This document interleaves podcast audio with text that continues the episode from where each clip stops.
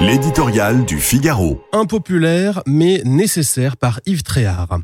Les jours passent, mais aucune éclaircie n'est perceptible à l'horizon. Le paysage est presque figé. Une grande partie des Français reste opposée à la réforme des retraites. Les syndicats marchent main dans la main et multiplient les appels à manifester. Les partis de gauche sont sur le pied de guerre. Le Rassemblement national veut un référendum. La droite, qui sait qu'elle peut faire pencher la balance d'un côté ou de l'autre dans ce dossier, fait monter les enchères. En face, le président de la République, très occupé sur la scène internationale, laisse sa première ministre monter au front. Droite dans ses bottes, Elisabeth Borne est néanmoins de plus en plus présente dans les médias pour rassurer et tenter quelques concessions. On sent que les semaines qui viennent s'annoncent décisives sur le mode ça passe ou ça casse. Édouard Philippe est sorti du bois pour la soutenir, mais elle n'est guère aidée par sa majorité parlementaire.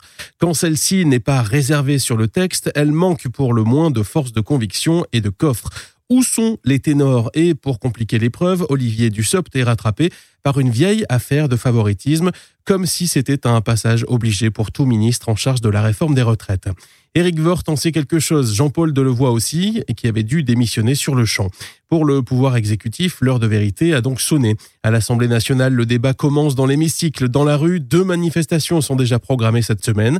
Parmi d'autres, deux questions dominent. Le gouvernement devra-t-il recourir à l'article 49.3 de la Constitution pour faire passer son texte? Le refus de la réforme exprimée dans la rue dégénérer, voire se transformer en grève générale, en blocage du pays tout le monde retient son souffle. Repousser l'âge légal de départ à la retraite de 62 à 64 ans ne peut pas être populaire. Et pourtant, cette mesure est nécessaire si les Français veulent conserver leur système de retraite par répartition, auquel ils se disent très attachés. C'est mathématique.